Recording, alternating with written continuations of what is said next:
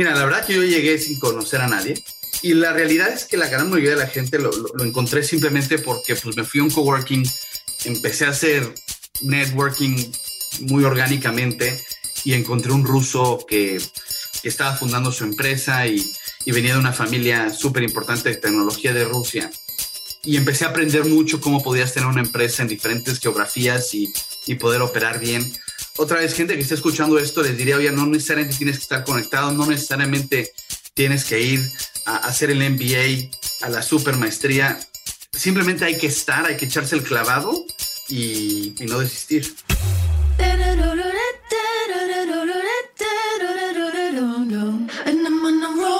Hola, bienvenidos a un episodio más de True Growth. Yo soy Fernando Trueba y semana a semana descubro la historia de crecimiento de gente extraordinaria que se ha salido del molde para cumplir sus sueños. Hoy tengo un invitado muy especial. Su nombre es Ricardo Amper, CEO y fundador de Incode, la startup mexicana que hace algunos meses superó la evaluación de un billón de dólares para convertirse en el nuevo unicornio de Latinoamérica. Ricardo y su equipo levantaron 220 millones de dólares en su serie B con la participación de fondos como Dila Capital, SoftBank, General Atlantic, Framework Networks, entre muchos otros. La historia de Incode a mí me parece realmente alucinante, ya que es un claro ejemplo de la importancia que tiene que una empresa se mantenga flexible al cambio, que sepa leer los indicadores correctos que le permitan adaptar su producto o modelo de negocio para atacar nuevas oportunidades y sobre todo que cuente con un equipo fuera de serie para ejecutar la visión del fundador. Ricardo nos va a platicar su visión de One Identity Everywhere, su trayectoria como emprendedor, su llegada a Silicon Valley, los eventos que pusieron su negocio en riesgo y cómo reaccionó ante ellos para pivotear el negocio y mucho más. Estoy seguro que encontrarás mucho valor en este episodio. Antes de comenzar con la entrevista, te invito a que vayas a rateispodcast.com diagonal True Growth y nos regales una calificación para ayudarnos a seguir creciendo y continuar trayendo para ti más invitados de primer nivel semana a semana. Ahora sí, te dejo con la entrevista con Ricardo Amper, CEO y fundador de Incode. Ricardo, ¿cómo estás? Qué orgullo tenerte en el programa y más que nada me da muchísimo, muchísimo gusto reconectar contigo después de tantos años y de algunos aviones ahí en los que nos encontramos entre San Francisco y México. Pues Fer, muchas gracias por invitarme a tu programa. La verdad que desde hace mucho admiro lo que estás haciendo y, qué honor pues participar en este podcast. No, pues el honor es mío. Ahora sí que la estás rompiendo. Eh, me da muchísimo, muchísimo gusto. Y creo que tu historia es una que le va a servir a muchísima gente, no solo de inspiración, sino también para tomar acción y llevarse algunas cosas este, útiles que puedan aplicar de su lado, ¿no? ¿Por qué no? O sea, obviamente has estado en las noticias en las últimas semanas, este, cuando alcanzaron la evaluación de Unicorn, que al final del día ese es el resultado de un trabajo de muchos años, ¿no? Probablemente mucha gente no conozca el journey de cómo empezaste la empresa, cómo hiciste un MVP, cómo lo probaste, cómo fuiste pivoteando, etcétera. Y eso creo que muchas veces se pierde en lo flashy que puede ser las noticias. O sea, tú ves, puta mexicano, este, evaluación de Unicorn, esto es lo que hacen y dices, wow, ¿cómo pensó en eso? Pero muchas veces como que es difícil hacer la conexión de hace seis años esto se veía así y ahora se ve así, ¿no? Entonces creo que esa historia para la gente puede ser súper útil. ¿Te importaría contarnos cómo empezaste con Incode? Encantado, Fer. Mira, la realidad es que tecnología, la industria de la tecnología siempre me ha gustado.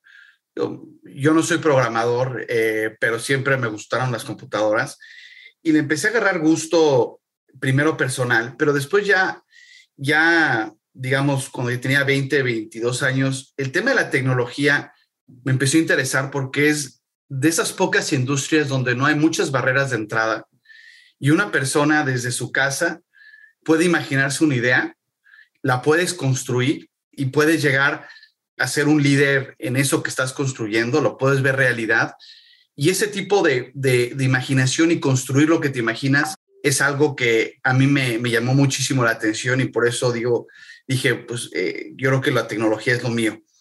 Mira, en términos de INCO, nosotros empezamos, yo soy mexicano, como sabes, nací, nací en el DF, tuve varios negocios, algunos exitosos, algunos no exitosos, en México. Y en el 2015 me vine a vivir a San Francisco para empezar INCOD, pero no empezamos INCOD en el, en el área de identidad, que es el área que estamos actualmente. Empezamos INCOD con una idea al consumidor. Era una aplicación que compartía fotos de manera automática con reconocimiento facial. Es decir, escaneaba las fotos que estaban en tu celular y se las mandaba a los amigos que encontraba las caras de tus amigos y se las mandaba de manera automática. Entonces, como te podrás imaginar, pues era un caso, era un caso peligroso porque si las fotos se mandaban a una persona eh, diferente, si la tecnología se equivocaba, pues digamos, empezábamos a, a empezar a, a crear problemas con nuestros usuarios. Entonces, desde el principio, tuve varias cosas claras. La primera es que teníamos que formar un equipo de tecnología de primer nivel, un equipo en general, pero en ese momento que estábamos haciendo el MVP de tecnología, como que a mí me queda claro que era muy probable que en algún momento tuviéramos que pivotear y las únicas empresas que pivotean son las empresas que, que tienen un equipo súper bueno y que están construyendo tecnología con algo de propiedad intelectual, o sea, que, la tecnología por sí sola tuviera valor. Y mira, yo no soy ingeniero, yo estudio administración, pero me pude asociar con, con un serbio que se llama Jovan y luego con un ruso que se llama Alex. Y juntos desde San Francisco, Serbia y Rusia, empezamos a crear esta idea loca de compartir fotos de manera automática. Y creamos nuestro propio sistema de reconocimiento facial que pudiera correr en los teléfonos, que, que, fuera preciso. Realmente empezamos a, a, crear tecnología única al grado que cuando Apple lanzó el tema de, de Machine Learning en el teléfono nos contactó y nos llevó a nosotros y dos aplicaciones más en su roadshow con todos los medios para enseñar cómo estábamos haciendo inteligencia artificial en el teléfono. Y entonces todo iba muy bien hasta que eh, Facebook con el tema de Cambridge Analytica decide parar los, los APIs y pues era ya muy difícil aprender quién era quién, porque estábamos usando Facebook para aprender quién, quién era quién y tuvimos que pivotear, estábamos a punto de quebrar, pero la realidad es que ya teníamos un equipo súper bueno, no tecnología que, que pues eh, digamos en, en un, año después que la arranqueamos con los Estados Unidos, pues ya era de las mejores del mundo. Y dijimos, ¿a dónde nos pivoteamos? Pues decidimos identidad. Y fue por tres razones. La primera, porque veíamos que pues claramente la identidad digital iba, iba a tener una, una, fortaleza. Digo, no nos imaginábamos que iba a llegar un COVID, iba a digitalizar todos los casos de uso y a forzar a que todo el mundo adoptara identidad digital, pero sí veíamos que la identidad digital iba a ser importante. Parecía que en ese entonces la industria eh, lo que estaba haciendo en vez de tener una persona en un banco que checara tu identificación, eh, pues digamos, era, había una persona en Asia que, estaba tratando de ver si tu credencial era falsa o no falsa, lo cual nos parecía que pues no era, no era el futuro. Y dijimos, oye, pues si podemos aplicar nuestro reconocimiento facial, podemos aplicar nuestra tecnología, la máquina debe ser mejor para verificar si tú eres quien tú dices ser, si tu credencial es falsa, etcétera. Entonces creamos esa tecnología, hicimos el pivot a, identidad, trabajamos con algunas empresas, por ejemplo, City Banamex fue una de las empresas primeras con la que trabajamos y les logramos a través de un proceso bastante largo comprobar que éramos muy buenos técnicamente, que el producto era mejor y conseguimos un contrato con ellos y de ahí nos fuimos hasta pues digamos hace un mes anunciar que habíamos levantado pues más de 200 millones de dólares a una evaluación de unicornio. No veo, o sea, felicidades por eso, pero déjame hacer una, eh, varias paradas ahí en el camino, porque primero, te vas a tuviste negocios en México, según entiendo y corrígeme si estoy mal, estabas muy metido en la parte de alimentación, ¿no? Producción de alimentos y químicos, ¿no? Correcto. Entonces, de ahí el salto a tecnología, aunque te gustaban las computadoras y aunque este, tenías una visión para la tecnología, ¿cómo fue la, el adaptarte a... Si te hago hacer una analogía, cuando estás en químicos, en alimentos, es un mundo de inventario, es un mundo de eficiencia de producción, es un mundo de, de, de rotación, etcétera y cuando te vas a tecnología, es, un mundo súper incierto, sobre todo al principio, ¿no? En el que cuando tratas de, eh, de, construir un producto, te encuentras, o sea, no conoces todo con lo que, todos los problemas con los que te vas a topar hacia adelante. Porque, primero, porque pivotea el negocio. Segundo, porque las tecnologías cambian. Tercero, porque pues, el usuario decide qué hacer con el producto, no tú. Entonces, hay muchísima incertidumbre, ¿no? ¿Cómo viviste tú esa transición entre un mundo que conocías muy bien, de mucha certeza, este, de hard numbers, hacia tecnología donde hay muchísima ambigüedad? Sí, mira, la verdad que era un tema que qué bueno que tocas, porque era un tema que a mí cuando, cuando empecé Incom me daba mucha inseguridad, como imagino mucha gente que, que, no son ingenieros en computación, ¿no? Y ya han programado en producción. Tuve la fortuna y, bueno, la desfortuna que cuando eh, yo me dediqué al tema de los químicos, fue un tema más de necesidad y, de una desgracia personal. Mi, papá fallece, me tengo que salir de la maestría, regresar a México y dedicarme a algo que no sabía. Y la única forma que lo podía manejar era a través de entender números. Y entonces ahí empecé mis pininos en tecnología a través de ir creando sistemas que me ayudaran a agregar datos y, a tratar de manejar un negocio que no tenía ni idea de cómo manejarlo, manejarlo por instrumentos. Entonces, como que ahí me di cuenta del, del potencial, pero, pero sin duda, pues era un negocio de químicos, ¿no? Cuando me voy a, fundar Inco, pues la, la, inseguridad que tenía es, oye, ¿cómo voy a poder conseguir ingenieros buenos? ¿Cómo los voy a poder liderar? Oye, ¿me van a respetar o no? Porque no soy un ingeniero, que uno tiene ese, ese paradigma que, que, que, es falso, ¿no? Y hubieron dos o tres cosas que a mí me ayudaron mucho. La primera, me rodeé de, de asesores en Silicon Valley. Es bastante fácil conseguir gente que trabaja en el mundo corporativo que te quiera ayudar, porque pues no hay, no hay costo de oportunidad, participan un poco en el mundo startup, pero siguen en su trabajo. Y empecé con gente, o sea, logré convencer a un ingeniero, un director de ingeniería de Apple que me asesorara, y él como que me fue llevando de la mano de cómo liderar ingenieros, ¿no? Y también con un vicepresidente de Amazon, pues también lo convencí que fuera asesor mío y él también me empezó a, a guiar en el tema de producto. Y lo que aprendí fueron dos cosas. La primera es los ingenieros no es que respete, no es que necesariamente su jefe o el CEO tenga que ser un ingeniero, pero tiene que poder hablar en detalles. O sea, esa ambigüedad que existe en el mundo de negocios, un, respetan cuando lo logras bajar a detalles. O sea, cuando logras agarrar esa ambigüedad y tratarla de definir, entonces ahí empiezan a respetarte, no necesariamente porque puedas codificar o no, ¿no? Y la segunda es, eh, al final, lo, lo, más importante es que sepas priorizar, o sea, que le sepas decir a un programador, oye, sabes que estas son las cosas más importantes que tienes que hacer. Si, y si haces esas dos cosas, la verdad es que no necesitas saber, digamos, demasiado del de, de tema técnico, le tienes que entender, digamos, a alto nivel, pero, pero nada más.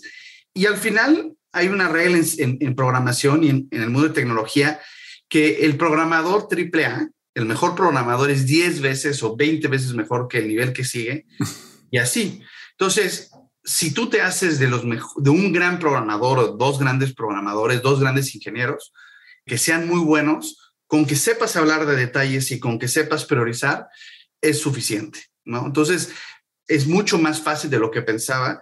Y a todas las personas que, que estén escuchando esto y que digan, híjoles, necesito ser programador, no necesitas ser programador, lánzate, simplemente se la, ten, ten esa, esas dos capacidades y vas a poder llevar equipos de tecnología. ¿Y qué opinas de tener un cofundador que sí sea del mundo de, de programación, de tecnología o ingeniería? Pues mira, es, es, es ideal, obviamente, tener un, un, un co-founder, pero no es fácil encontrar un co-founder, no es fácil encontrar un socio. En mi caso, eso fueron, fueron gente que, que invité al negocio y eventualmente se volvió el founding team. Pero lo que, lo que yo les diría es, yo creo que hay más probabilidad de cometer un error al invitar a un co-founder que no conozcas bien, aunque sea técnico. Yo creo que hay más riesgo ahí a, que digas, oye, ¿sabes qué? Pues yo puedo empezar la empresa y simplemente me trato de llegar de, de ingenieros buenos. Entonces, como que yo intenté encontrar ese co-founder, es, es, muy difícil. Eventualmente, mi equipo que terminé contratando se volvieron realmente de facto mis co-founders, pero fue más porque pues decidí el paso de, ir al paso adelante inicialmente solo. Ok, ok. Y comentaste varias cosas de tu llegada a Silicon Valley que viendo hacia atrás o que alguien que escuche por primera vez puede pensar que son sencillas, pero número uno, conociste a un cuate en Rusia y en Ucrania, que ahorita me dices cómo conociste a un cuate en Rusia y en Ucrania. Dos, dices, conocí gente de la industria, ¿no? El corporativo y de Amazon, etcétera. Entonces, ¿cómo fue tu llegada a Silicon Valley? Porque yo pasé por lo mismo y tú estabas en San Francisco yo estaba en San José, que son dos mundos diferentes, ¿no? 60 millas de distancia, pero muy, muy diferentes los mundos. Hay menos networking en San José, etcétera. Pero cuando llegas a San Francisco, algo que yo viví fue mucho que todo mundo estaba trabajando en the next big thing. Todo mundo decía que estaba haciendo lo último de lo último y tenías como que tener esa sensibilidad para scratch the surface, como dicen los gringos, y entender dónde sí había algo real y dónde no. y dónde cuando conocías a alguien, si era alguien, o sea, que realmente valía la pena en términos de lo que dice que está haciendo y quién pues está un poco blofeando, ¿no? ¿Cómo fue para ti esa experiencia llegar a Silicon Valley desde de, la nada, permear en el, en el mundo de emprendimiento de Silicon Valley, empezar a hacer networking y conocer gente? Mira, la verdad que yo llegué sin conocer a nadie, literal, no conocía a nadie, pero sabía que, que había que echarse el clavado. Un consejo que me dio mi papá, que lo he seguido toda la vida, es, oye, casi no puedes lograr nada, no puedes encontrar una buena idea, no puedes avanzar si no echas el clavado. Y dije, bueno, pues sabes que hay un gran ecosistema de inversionistas, hay un gran ecosistema de, fundadores y de gente de tecnología en Silicon Valley, me voy para allá. Y la realidad es que la gran mayoría de la gente lo, lo, lo encontré simplemente porque pues, me fui a un coworking, empecé a hacer networking muy orgánicamente y encontré un ruso que, que estaba fundando su empresa y, y venía de una familia súper importante de tecnología de Rusia. Y empecé a aprender mucho cómo podías tener una empresa en diferentes geografías y, y poder operar bien. O por ejemplo, el de Apple realmente fue porque puse una posición en, en LinkedIn, hoy estoy buscando un CTO y la persona de Apple aplicó, a la mera hora no lo pude convencer que se viniera de CTO y que dejara Apple. eh, ya 20 años ahí Steve Jobs le había comprado su negocio a él, pero lo logré convencer que, por lo menos me asesorara. Entonces ahí están como ciertos paradigmas que uno tiene que dices, oye, ¿qué hago si no conozco a nadie? La realidad es que de la forma más orgánica que pensarías que eso no funcionaría, al estar en un coworking, al vivir ahí, al, poner una, un aviso en internet, hoy estoy buscando una persona, pues la gente empieza a aplicar y empieza a ser gente súper interesante que para mí, digamos, Inco no sería lo que es si, si no hubiera tenido esos, esos contactos. Entonces yo te diría que fue, que fue orgánico y fue obviamente bastante arriesgado y irse sí al, al vacío, pero otra vez, gente que está escuchando esto, les diría, oye, no necesariamente tienes que estar conectado, no necesariamente tienes que ir a hacer el MBA, a la super maestría, este, sino simplemente hay que estar, hay que echarse el clavado y no desistir. Claro, las cosas pasan para los que se presentan, ¿no? O sea, tienes y hay que salirse de la zona de confort, la vulnerabilidad, dejarla de lado y sí, sí, sí, te entiendo completamente. Y muchas veces esos networking events de de todos lados, no solo de Silicon Valley, cualquier lado es lo más awkward del mundo, ¿no? O sea, que llegas y tienes tu name tag ahí en el pecho y, y pues ves a dos güeyes que están platicando y como que meterte ahí, por más extrovertido que seas, es, es difícil. O sea, no todo el mundo lo, lo puede hacer, ¿no? Pero pues hay que hacerlo, 100%. Oye, a ver, otra cosa. Yo me acuerdo perfecto que una vez estábamos, probablemente el primer avión en el que nos vimos después de muchos años, eh, estábamos platicando, estaba diciendo lo que estaba haciendo y de hecho nos sacamos una foto y me la mandaste eh, me la mandó directamente a tu aplicación, ¿no? Y ya platicaste qué es lo que estaban tratando de hacer ahí y por qué pivotearon, etcétera. Pero, ¿cómo llegan al roadshow de Apple? O sea, lo que yo me imaginaría si, si empiezo a analizar la situación es, pues Apple tiene acceso a la data de todas las aplicaciones que están en, en el App Store ven las que están destacando, que destacar pues puede ser un tema de volumen, de uso, de downloads, etcétera, de ratings. Otra puede ser pues de diferenciación en tecnología. Entonces yo imaginaría que por eso es que los escogen a ustedes, ¿no? Por diferenciación en tecnología y le dicen, a ver, ¿qué es lo que están haciendo?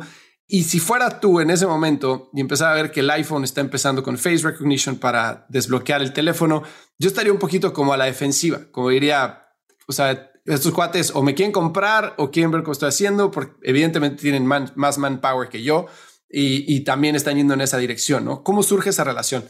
Mira, también salió bastante orgánico, o sea, creo que todo fue porque el, eh, el equipo y yo pensábamos en el largo plazo, o sea, siempre fue, a ver, o sea, en no lo que necesitamos necesariamente en los siguientes tres meses, pero a ver, lo que estamos haciendo realmente creemos que tiene algo de futuro en el largo plazo y, y claramente el tema de, de reconocimiento facial pues, se veía que iba a tener futuro.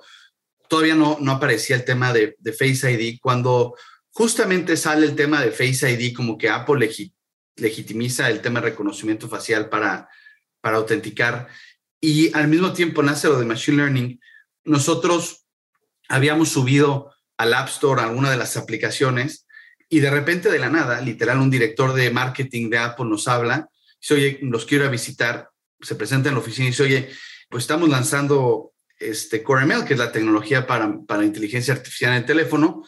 ¿Les gustaría aparecer junto a Tim Cook? No, no, gracias. Pues obviamente para nosotros es un shock. Claro que queremos, ¿qué tenemos que hacer? No, pues mira, tienes que, que cambiar de tecnología a la nuestra y, y, empieza un proceso de dos, tres semanas de trabajar con Apple a tratar de adoptar su tecnología antes de que saliera. Y al final no aparecimos junto a Tim Cook porque enseñaron el tema, eh, prefirieron enseñar el tema de realidad aumentada, pero sí nos llevaron en un, en un roadshow. Y lo que a mí más nos dio eso fue, fue muchísima seguridad a nosotros. Decir, oye, claro. pues creo que sí estamos haciendo algo que nadie estaba haciendo, que es hacer esta inteligencia artificial en el teléfono. Casi nadie lo estaba haciendo. Pues, eh, entonces nos dio mucha seguridad. Y también un, un, un estereotipo que, y, una pre, un misconception que, que hay en el, en el, mercado es que la gente te va a copiar, la gente te va a, o sea, que tienes que ser muy cuidadoso. Todo lo contrario, cuando estás empezando un negocio, la ejecución es todo. O sea, puedes tener una muy buena idea, pero, pero el 95% del éxito es cómo la ejecutas y cómo te enfocas. Entonces yo diría al contrario, lo que tienes que hacer es que más gente, se, entre más gente sepa de lo que estás haciendo mejor. Y pues en ese caso el tema de Apple por lo menos a nosotros nos dio seguridad de que íbamos en el camino correcto. Sabes que eso que estás diciendo se me hace súper importante porque mientras más compartes, pues la información está allá afuera y más gente sabe, más gente te puede también apuntar en direcciones que igual tú no hubieras llegado si te hubieras quedado con la información, ¿no? Entonces, yo me he sorprendido a lo largo de los últimos 10 años que de realmente la buena voluntad que tiene la mayoría de la gente de ayudar y decir, ah, yo conozco a tal persona que creo que te puede servir, te contacto, ¿no? Y muchas veces contactos salen muchas cosas y solo al mismo, volviendo al punto de, pues tienes solo que echarte el clavado, pues también, o sea, si no compartes, pues es imposible que la gente sepa cómo ayudarte, ¿no? En México, y déjame hacer aquí un, un comentario, en México, algo que yo no había vivido y no considero que sea lo más común, pero sí es común en Estados Unidos, es algo que, que debería de haber más en México, es, es este tema de crear advisory boards o simplemente gente que, que te asesore, como que en México somos muy celosos de, de lo que estamos haciendo. Uh -huh. La realidad es que el impacto que una persona de estas puede tener en tu negocio puede ser business changing o life changing. Y entonces, pues el, el decir, oye, ¿sabes qué? Quiero simplemente poderle hablar a esta persona.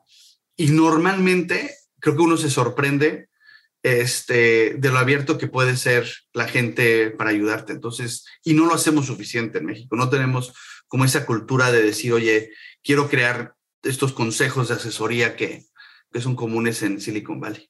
Completamente de acuerdo. Creo que está empezando, pero debería de impulsarse mucho más. Correcto. 100% de acuerdo. Oye, y déjame eh, tratar de este, machar lo que están haciendo ustedes con lo que hago yo en términos de, de modelo de negocio y de crecimiento, ¿no? Si yo analizo Encode, o sea, primero, sinceramente te lo digo, creo que están construyendo, o sea, The Next Trillion Dollar Company, te lo digo en serio. ¿Por qué? Porque tiene una defensibilidad bestial tu business model a escala, ¿no? ¿A qué me refiero con eso? A que si tú das data que sea eh, accurate para, los, para tus clientes y si realmente resuelven el problema que están resolviendo, que es el de una sola identidad para todo el mundo, o sea, bueno, para diferentes aplicativos, para diferentes este, situaciones, pues el volumen de data es como lo que le pasa a Google. O sea, pues Google tiene toda la data y, y, por lo tanto pues es una vaca que no deja de dar leche y no deja de dar leche porque tiene más data. Entonces, es realmente, eh, tiene un potencial bestial, ¿no? Para llegar a esa defensibilidad, tiene que pasar, obviamente, que el producto esté ahí, empezar a generar volumen de datos y poder comparar esos datos y al mismo tiempo tienes que tener un modelo de negocio que te permita la adopción rápida de clientes, ¿no? A mi punto de vista. Entonces, en términos de volumen de datos, cuando empiezas y estás con inteligencia artificial y te cierran las APIs de Facebook, que es donde tú pokeas esa información, ¿cómo piensan ustedes o cómo atacan ese problema de necesito que entre más data flow para yo poder perfeccionar mi tecnología, pero no tengo mi principal fuente de dónde sacarla? Claro. Sí, mira, eh, para ese entonces ya, ya, ya teníamos más de un millón de usuarios y ese millón de usuarios había consentido que dentro de su teléfono, de manera privada, pues escaneáramos todas sus fotografías. Entonces ya en términos de datos, ya teníamos millones y millones de fotografías para entrenar el modelo de reconocimiento facial.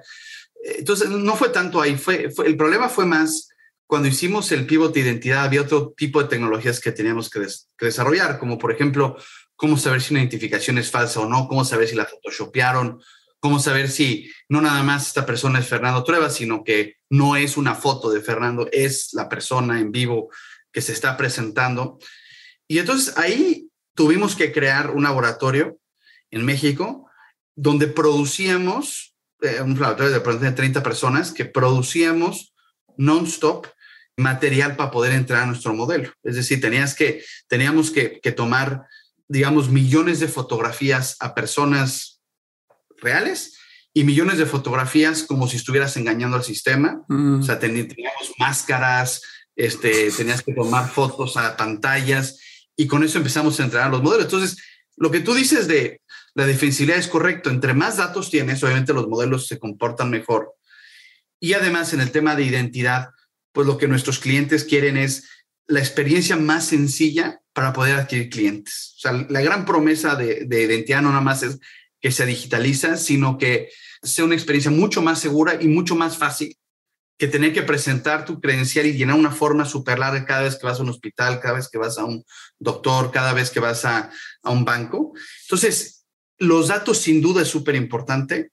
Es una de las claves de nuestro negocio, pero siempre y cuando, digamos, sean eh, con privacidad, o sea, y con control. O sea, nosotros creemos completamente en que los datos son del usuario y cada quien tiene que tener control completo de qué pasa con su información. A ese punto, con todo lo que ha pasado de hackeos de iPhones, hackeos de este, Amazon, miles de plataformas, ¿qué tanto o cómo ves tú el tema de adopción para que Incode sea simplemente no solo a nivel en el B2B con clientes que utilicen la, la aplicación, sino también yo o personas este, pues digo, normales que llegan a hacer un trámite al banco o que llegan a hacer un trámite al hotel o lo que sea, que estén ok con poner su cara en la camarita este, y que se les reconozca a donde quiera que vayan, ¿no? Porque creo que hay una, hay una línea muy delgada entre hacer la data pública, bueno, no pública, sino a, a, disponibilidad de las compañías y el riesgo que hay en que la data acabe en las manos equivocadas, ¿no? O con el uso equivocado. Por ejemplo, si te vas a países con gobiernos de dictaduras, etcétera, que simplemente tecnologías de este estilo en cámaras eh, públicas, eh, ¿no? En, en, la calle para saber dónde está todo el mundo, etcétera. Entonces, ¿cómo ves tú esa parte de privacidad contra volumen y adopción? Mira, yo creo que el tema de la privacidad es una cosa increíblemente positiva para la sociedad y para nuestro negocio, porque lo que dice es que la información es de las personas y no de las empresas. Uh -huh. Y entonces eso es lo que da pie a, esta visión de una identidad en todos lados, es decir, que puedas tú aprovechar ese onboarding que hiciste, largo, tortuoso, a que se vuelva simplemente un tema de presentar tu cara y dar consentimiento como para poder abrir una cuenta bancaria. Entonces, el, el hecho de que digan la, la, información es del usuario permite romper un paradigma que la información es de las empresas, porque no es de las empresas, número uno. Entonces, yo creo que es una cosa positiva. Número dos, siempre hay un, un challenge para poder este, entender el riesgo entre el, un sistema y el humano, porque el sistema lo puedes medir y el humano no. Uh -huh. Entonces, imagínate tú cuando tú llegas en Estados Unidos a comprar alcohol y tienes que dar, enseñar tu credencial, pues estás enseñando tu foto, estás enseñando tu dirección, tu nombre completo.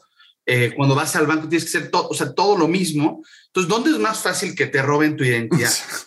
donde le estás dando un papel que dice todo de ti más tu foto, o en donde por lo menos hay sistemas que, que te cuidan. Entonces, y, y, por ejemplo, cuando hablan de vallas, de, de, reconocimiento facial, que si puede reconocer a las personas de diferentes tipos de edades, color de piel, etcétera, también es la misma reflexión. ¿Dónde hay más vallas? Uh -huh. ¿Y dónde hay más discriminación consciente o inconsciente? ¿En el humano o en la máquina? Entonces, simplemente en una se puede medir y en otra no está tan medible. Entonces, yo diría que que, que, de entrada que se haga de manera automática y que no un humano no tenga directo control y acceso a tu información, ese es un, digamos, es un nivel de seguridad más alto que dar tu credencial a alguien. Y la tercera es, hoy por hoy, esta tecnología está encriptada por tu cara. O sea, al final, como tú controlas tu, tu identidad, la forma en que nosotros guardamos tu información, la guardamos de una manera en donde al final el usuario tiene el control y en donde, por ejemplo, si nos fueran a, a, hackear la base de datos, porque siempre hay que pensar y planear como si te la fueran a hackear, pues lo único que verían serían unos y ceros y no verían tu foto en tal. Entonces yo te diría que es más segura en general que los casos normales que vivimos todo el día la, la identificación. Y dos, esta ley de privacidad hace que digamos, yo, yo creo que en, cinco años va a desaparecer el cartón. Uno de nuestros objetivos es desaparecer la identificación física, que es una invención de hace 3.000 años. De hecho, de los egipcios, que eran los primeros que, hicieron un papel que te identificaba. Entonces, queremos eliminar el papel y hacer que, que ese proceso tortuoso se vuelva un proceso de 30 segundos, donde al final tú tengas el control de esa información y si tú quieres borrarla y desaparecerla de los sistemas, también puedas. Yo también me encanta eso, o sea, me encanta y, me da mucha risa la analogía que haces de, eh, porque es como en e-commerce, ¿no? En México, no, ¿cómo le voy a dar los datos de mi tarjeta a, eBay o Amazon? Me los van a robar pero si vas al restaurante y le das la tarjeta al mesero para que se la lleve a la cocina 10 minutos. o sea, ¿dónde, está peor, no? Y, también, y el tema de la identidad me encanta. Hace dos semanas estuve en México y quería a, cambiar un cheque. No sabes el dolor de cabeza. Cabrón. O sea, llegué con pasaporte y con mi INE. No tengo licencia porque no vivo en México. Y me dicen, necesita tres identificaciones. Dije, güey, ¿cómo tres identificaciones? O sea, aquí están estas dos. Dice, no, necesita tres, si no, no le cambia el cheque, ¿no? Entonces, o sea, yo lo que hubiera dado porque ese banco tuviera tu tecnología sería otra cosa. Pero bueno. Claro, porque lo que tú estás diciendo es correcto. O sea, casi, si tú te pones a pensar actos de identidad en tu vida, pues tiene, el, cambiar un cheque es un acto de identidad. El pagar, la tarjeta de crédito es un acto de identidad. Simplemente decir, yo soy esta persona y me puedes cargar esta cuenta. Y, por ejemplo, en, en videoconferencia, hay muchísimos actos de identidad. Oye, este es el empleado, oye, es el doctor que me está atendiendo, oye, si es el tutor de mis hijos, es quien dice que. Entonces, la identidad está presente en todas las industrias y está cambiando. No, me, encanta, me encanta. Oye, y cuéntame, ¿cómo tú como, como Ricardo, cómo te mantienes al, al día? ¿Cómo, qué, haces para seguir creciendo? O sea, yo me acuerdo en la escuela, pues siempre fuiste bien pilas para la escuela, acá. O sea, eras este, lo opuesto a mí y pues eras pues vivo y te iba bien, este, etcétera. Pero ¿cómo, cómo te mantienes al día para estar tan adelante como tienes que estar dada la posición que tienes, la compañía que tienes? Porque muy rápido pasas de ser un consumidor de contenido, un consumidor de teoría, un consumidor de información, a ser alguien que tiene que ir a la vanguardia y producir y marcar tendencias, ¿no? ¿Cómo manejas tú a nivel personal ese cambio? Mira, como tú sabes, en tecnología, así como hay una barrera de entrada muy baja, hay una barrera de salida también normalmente baja. ¿no? sé, tú, vemos que Microsoft era el líder de sistemas operativos y ahorita pues no están en, en mobile, ¿no? Entonces, ¿qué pasa? Que una de las características necesarias para ser sustentable como empresa, es decir, poder no nada más llegar a ser un líder, sino mantenerte, es la habilidad de poder cambiar cuando obtienes datos nuevos. O sea, es la habilidad de ser flexible mentalmente. Y desgraciadamente esa es una habilidad que se va perdiendo con edad. Entre, yo tengo 42 años, no diría que, que, estoy grande, pero digamos, muchas veces me toca competir contra, contra chavos que tienen 28, 30 años, que si bien tienen menos experiencia, sí tienen muchísima más flexibilidad mental y menos estereotipos, menos vallas. Entonces, una de las cosas que tengo muy conscientes es que yo, y, y más entre entre el tiempo pasa, tengo que trabajar mucho en poder quitar estereotipos mentales, por uno ser conscientes de cuáles son mis estereotipos mentales y dos, poder tener la habilidad de decir, quiero cambiar de rumbo si la información que veo es diferente. O sea, me hace, me hace pensar que el rumbo debería ser diferente. Entonces, eso creo que es, un, es, algo que yo me enfoco mucho. Y una parte fundamental es también rodearte de gente mucho más joven.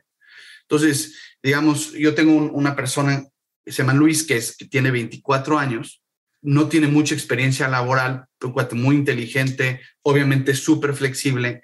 Y entonces en, en, la diversidad es donde yo te diría que podemos encontrar y estar a la vanguardia. Tenemos 15 nacionalidades, tenemos personas que van desde, que entraron a la empresa, que van desde los 20 años hasta los 60 años y diferentes formaciones. Entonces, al tener un equipo muy diverso, así es como nos hacemos challenge de nuestras concepciones y por eso en parte nos ha ido bien, ¿no? Obviamente tiene uno que, que mantener una visión de largo plazo de lo que quiero hacer en Inco y, saber que, que, vas a fallar y saber que, que muchas de las ideas que estamos, de lo que estamos haciendo, la gran mayoría de hecho fallan, pero yo que esa combinación de largo plazo, eh, ser muy consciente de tus propios vallas y la diversidad que tenemos en Inco es lo que hoy por hoy nos ha dado esa fortaleza y la habilidad de cambiar rápido cuando necesitamos cambiar. Y me imagino que es estar siempre en learning mode, ¿no? O sea, como de escuchar más de lo que hablas, como decías, no construir ese tipo de paradigmas de que las cosas tienen que hacerse de cierta forma, sino siempre estar abierto a... Y es difícil, o sea, es difícil mantener eso, sobre todo cuando estás con el tiempo encima, con un deadline, con los números encima, etcétera, que tienes que llegar a algún lado y crees que sabes que tienes la respuesta, pero ponerlo sobre la mesa para escuchar otras ideas es complicado, ¿no? Muy complicado y también es muy importante no, o sea, crear esa expectativa eh, en todo el equipo y en los inversionistas. O sea, mis inversionistas saben cómo pensamos y saben que pensamos de largo plazo y saben que, que no les voy a dar un plan detallado de cómo vamos a llegar a las cosas porque tenemos que tener esa flexibilidad. Entonces yo creo que, que simplemente asegurar que toda la gente que, que nos rodea y que influencia el negocio tenga esa estrategia de, de flexibilidad es bien importante. Y ahorita que mencionabas lo de los inversionistas, no darles un plan detallado, ¿qué opinas de, pues obviamente estás en una, una posición privilegiada desde el punto de vista de tienes una gran tecnología que ha tenido muchos puntos en los cuales ha mostrado que eh, puede ser exitosa y que tiene validación, ¿no? Es el tema de el roadshow con Apple, el tema de la adopción del primer partnership con, este, con, con, el banco, este, después tener clientes como Rappi, etcétera. Ese tipo de te dan validación y que está creciendo, ¿no? Entonces, eso te pone con el sartén sobre el mango en una negociación de levantamiento de capital, ¿no? Pero para emprendedores que están un poco más early stage, o que están un poco más con necesidad de capital en etapa temprana, ¿cómo crees que deban de enfrentar ellos un levantamiento de capital? ¿Es más tener muy claro qué es lo que se va a hacer o es un más convencer de la visión? ¿Cómo crees que deba de ser ese proceso para que puedan tener éxito? Es una pregunta difícil. A nosotros nos costó, yo cometí varios errores en levantar capital y yo diría que la, primera, la serie A, me costó 127 fondos que fui a visitar y 98 no consecutivos. 98 no consecutivos. Entonces fue bien difícil y parte de eso fue por errores que yo cometí al principio. El primer error que yo cometí es estar demasiado asustado de la dilución. Mm. O sea, decía, oye, a ver, primero quiero que el negocio jale, quiero que tenga un volumen tal, quiero poder controlarlo. Y entonces no levanté capital de fondos institucionales, SID, de fondos semilla desde el principio. Y eso me afectó porque eh, aunque levantes poquito, el tener un fondo profesional te valida, ellos luego te ayudan a levantar la siguiente ronda. Entonces, mi primer aprendizaje fue no tener, digamos, miedo a la dilución per se. La realidad es que si uno escoge o se rodea de gente buena, como inversionistas buenos, eh, agregan mucho más valor de lo que te terminas diluyendo. También hay un grupo de inversionistas que les encanta pues, la noticia de, de cuánto estás levantando. O sea, que, sí, sí, hombre, e, e, es una validación grande que un inversionista bueno, profesional, invierta en ti. Tampoco ese es el negocio. El negocio no es levantar capital. Exacto. Y hay emprendedores que piensan que el negocio es levantar capital y se van al otro extremo. Y entonces, con tal de, de, de tener estos inversionistas, se terminan diluyendo. Yo creo que es un punto medio. Yo diría, no le tengan miedo, empiecen desde el principio con, con inversionistas chicos y ellos solito ayudan. Ese es mi primer aprendizaje. Mi segundo aprendizaje fue, hay pocos inversionistas institucionales, pocos fondos que realmente son visionarios, la mayoría siguen. Entonces, tienes que enfocarte en poder probar que tu negocio funciona a una escala miniatura para poder levantar capital. Y ese es algo que para nosotros nos costó trabajo porque pues veníamos de una experiencia de un pivot que, que nos, nos, costó bastantes años llegar a, a tener ventas pero yo creo que si yo desde el principio me hubiera enfocado en, en, los proof points que realmente estábamos consiguiendo tecnología buena, hubiéramos logrado levantar dinero antes. Una cosa que es así no, no fue error, pero era una circunstancia. En ese entonces, en el 2019 y 2020, a México lo veían como el Wild Wild West. O sea, era sí como si te dijeran, oye, ¿quieres invertir en Congo? ¿no? Y, íbamos y decíamos, oye, tenemos bancos americanos en México y nos decían, no, no, no, pero es México y, y, cómo lo hiciste, seguro son tus amigos, ¿no? O sea, muchas preconcepciones, fue mucho más difícil, muchos prejuicios, o sea, la marca mexicana no es la marca más fuerte en, la tecnología, pero afortunadamente en el 2021 empezó a cambiar con tantos casos que empiezan a ver de fondos eh, internacionales que empiezan a invertir en México y empiezan a, llegar los unicornios eh, y, con la cantidad de capital que hay disponible por las tasas de interés tan bajas, empezó ya los inversores americanos a decir, ¿sabes qué? Creo que en Latinoamérica y en México se pueden hacer negocios interesantes. Y entonces yo creo que ahorita es un gran momento para, para empezar negocios siendo mexicano. Creo que es más fácil de lo que eh, me tocó a mí y, a muchos otros. Estoy completamente de acuerdo. O sea, el, el, cambio en el mercado en 2021 eh, para en términos de levantamiento de capital y de emprendimiento en Latinoamérica es bestial, ¿no? O sea, bestial. Y obviamente hay razones por qué, ¿no? O sea, Nubank, Kavak, este, Bitso, etcétera. O sea, muchas empresas que levantaron capital que les está yendo bien. Yo todavía tengo muchas dudas de las valuaciones en, en México. Pero bueno, pues está todavía tu sin qué es lo que va a pasar, ¿no? Pero qué cañón que te hayas echado. yo pasé por lo mismo, ¿no? 128 fondos, 98 nos consecutivos. Yo de 128 probablemente fueron 126 nos. Y es durísimo, cabrón. O sea, durísimo para el autoestima. Es durísimo con tu equipo. Cuando regresas, todos están emocionados. Y, Oye, fuiste a ver a, a Benchmark. Este, ¿Cómo te fue? No, pues no, cabrón. ¿Y por qué no? Y, y como que tener que, como CEO, mantener la moral alta del equipo cuando tú la traes en los suelos, yo creo que es de lo más, más, más difícil que yo he vivido. ¿Cómo lo hiciste tú para, para mantener la moral alta del equipo y, tú al mismo tiempo no venirte para abajo? Bueno, son dos preguntas. La, de la de la moral, creo que desde el principio, porque hubieron cosas que salieron bien y muchas que salieron mal, tuvimos esta filosofía de transparencia completa. Sea, en INCO decimos las únicas dos cosas que no hablamos es compensación y, el código, ¿no? Mm. Pero todo lo demás es abierto. Entonces, toda la empresa sabía si me había ido bien o mal y exactamente cómo me había ido. Yo creo que la confianza en el líder se genera no porque tengas un líder perfecto. La confianza se genera a través de la autenticidad y la transparencia. Entonces, el ser auténtico en cómo yo me sentía, hasta cuando me sentía triste, decepcionado, pues todos estábamos en la misma y todos sabíamos los riesgos que teníamos y todos somos adultos. Entonces, pues mi filosofía fue, no voy a, poner una cara fuerte cuando no la tengo, voy a ser completamente auténtico y transparente. Y eso, aunque suena contraintuitivo, fue, genera mucha confianza en el equipo. Y al mismo tiempo también pues te ayuda, ¿no? Como, como, como, como, persona y CEO es, es, una posición normalmente bastante solitaria, sigue siendo solitaria, pero al ser súper transparente te ayuda un poco a, aguantar el golpe.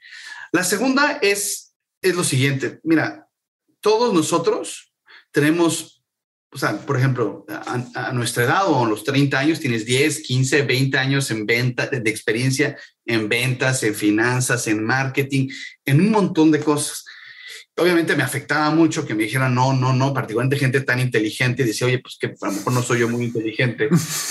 y este, te cuestionas y es duro para la autoestima, pero en el momento que te das cuenta que es un juego, que simplemente es un juego que no sabes jugar porque nunca lo has jugado, ¿no? Es un juego perverso el hecho que no, que no haya la costumbre de que haya un investment bank, que una persona con experiencia que te ayude a levantar y que tengas que ser tú como emprendedor. Me parece que no debería ser así y eso les conviene a los, a los fondos, pero, pero, hay que reconocer, en el momento que uno reconoce que es un juego que no sabes jugar, que, que es la parte que menos experiencia por mucho tienes, ahí es cuando te puedes sentir bien y dices, bueno, pues simplemente tengo que aprender a jugar ese juego y persistir y entender que también los inversionistas simplemente quieren hacer reglas de tres, no es como que sean visionarios. Y pues simplemente no, no es que el hecho que te digan que no, no es que tú estés necesariamente mal. Obviamente hay que tener el feedback. Uno, uno de los consejos que, que me dio alguien es siempre pide feedback detallado por lo menos para ver cómo la están viendo, para aprender a jugar el juego. A lo mejor hay algo que puedes aprender del negocio, pero no, no olvidar que, que su negocio no es, es un negocio de reglas de tres, no es un negocio necesariamente de visión. Digo, hay inversionistas que sí son muy visionarios, pero la gran mayoría no son, ¿no? También tiene mucho que ver con encontrar inversionistas, los inversionistas adecuados. Los inversionistas, el primer inversionista que nos dio un term sheet, digamos, en la serie A, pues era un inversionista que, que ya le gustaba la industria, que ya había intentado invertir un competidor hace tres años y no había podido. Entonces, un poquito como, como encontrar una pareja. O sea, tienes, no nada más uno tiene que ser muy atractivo, sino que básicamente tienes que encontrar que realmente hay un fit. Y eso fue lo que terminó pasando. Nuestros inversionistas desde Dila Capital, que fue nuestro primer inversionista institucional, hasta General Atlantic y SoftBank, pues son inversionistas que ya tenían experiencia en identidad, que les gustaba el sector, que ya lo entendían. Entonces, pues sí tienes que pasar, a lo mejor no 100, pero sí por lo menos 50 citas para que encuentres pues alguien que, que realmente es un buen fit para tu negocio. Completamente de acuerdo, 100%. Y lo que es de las reglas de tres, pues sí, sí, o sea, si el entendimiento del negocio actual no da en base a esa proyección que tiene en mente, pues es que falta la visión, ¿no? Y eso es lo que en teoría debes de comunicar. Oye, Ricardo, pues, o sea, sé que debes de estar como loco con miles de cosas, pero, o sea, podría seguir platicando cinco horas más. Te agradezco que compartas toda eh, tu experiencia tan abiertamente y te felicito por lo que están haciendo. Nada más déjame hacerte una pregunta más que siempre hago en el podcast, que es si volteáramos los asientos, ¿qué te preguntarías tú que yo no te he preguntado? Sería cuáles son todos los paradigmas que más me sorprendieron, que cambié, que más me sorprendieron. Y creo que hay, hay, uno que me gusta platicarlo porque que es, hay un paradigma en México que cuando te quieres expandir internacionalmente te expandes hacia el sur, hacia Latinoamérica o a lo mejor te vas a España. Pero hombre, tenemos el mercado más grande del mundo junto a nosotros, ¿no? Entonces, hay un paradigma que este, hacer negocio en Estados Unidos es más difícil, que hay más competencia y es completamente falso. Es todo lo contrario en general hay menos competencia porque todo el mundo tiene miedo. Entonces en México encuentras americanos, latinoamericanos, europeos y en Estados Unidos muchas veces no encuentras muchos menos competidores. A mucho más fácil administrativamente en términos de créditos, términos de financieros.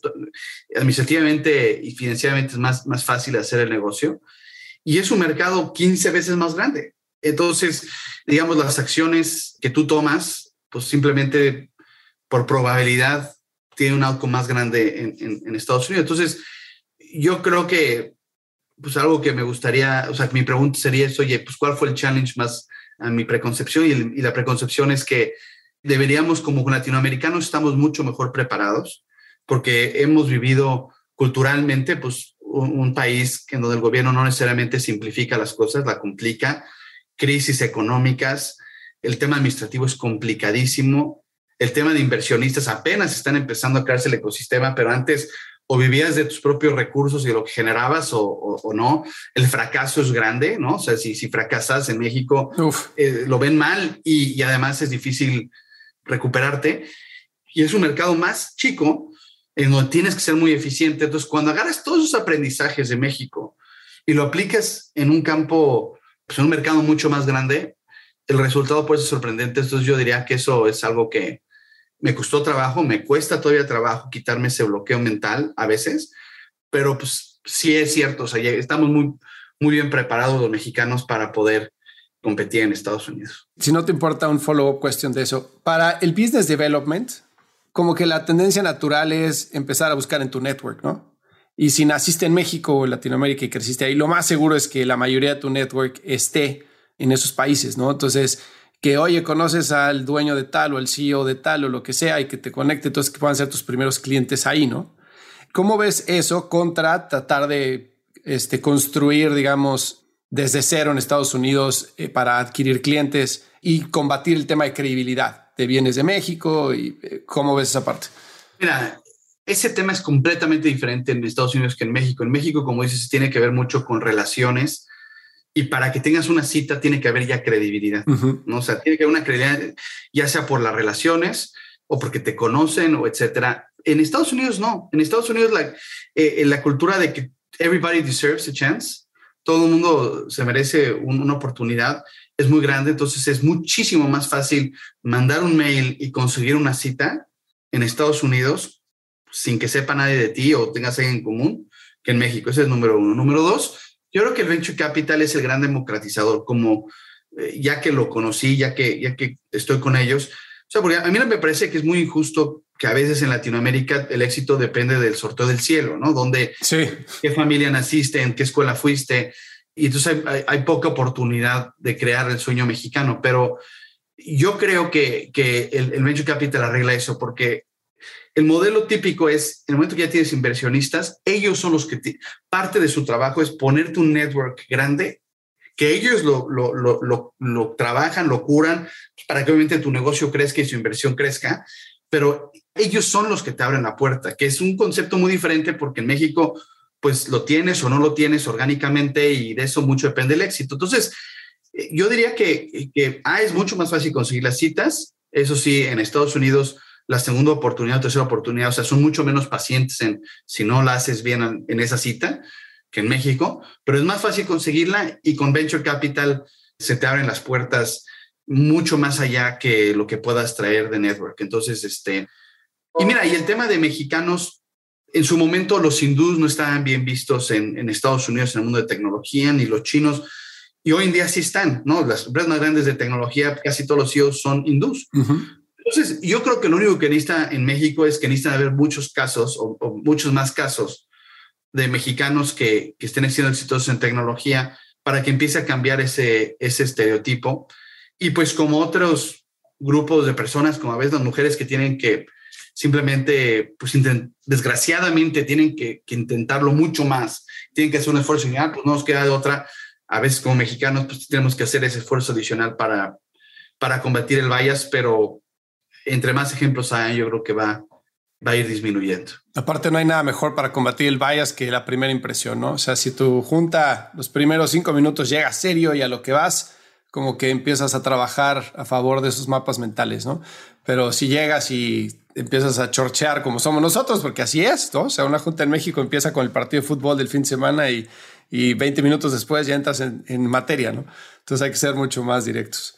Oye, Ricardo, pues otra vez muchísimas gracias. Te dejo ir porque estoy seguro que tienes tu siguiente reunión, pero te agradezco de todo corazón que te hayas tomado el tiempo y me encantó platicar contigo. Igualmente, Fernando, muchas gracias por invitarme. Si encontraste valor en este episodio, cuéntale a alguien. Y si no, también cuéntale a alguien. La mejor forma de ayudarnos es compartiendo tu opinión. Síguenos en Instagram, arroba truegrowthco o envíanos un correo a hola arroba truegrowthco.com. Leemos todos los mensajes y nos encanta estar en contacto contigo. Califícanos con 5 estrellas en iTunes o donde sea que nos estés escuchando para que podamos seguir creciendo y tengamos más invitados para ti. Menciónanos en Instagram y comenta lo que más te gustó de este episodio. Puedes encontrar las notas y referencias mencionadas en este episodio en truegrowthco.com diagonal podcast. Muchas gracias por escucharnos. Yo soy Fernando Trueba y te espero en el siguiente episodio de True Growth Podcast. Mientras tanto, sigue creciendo.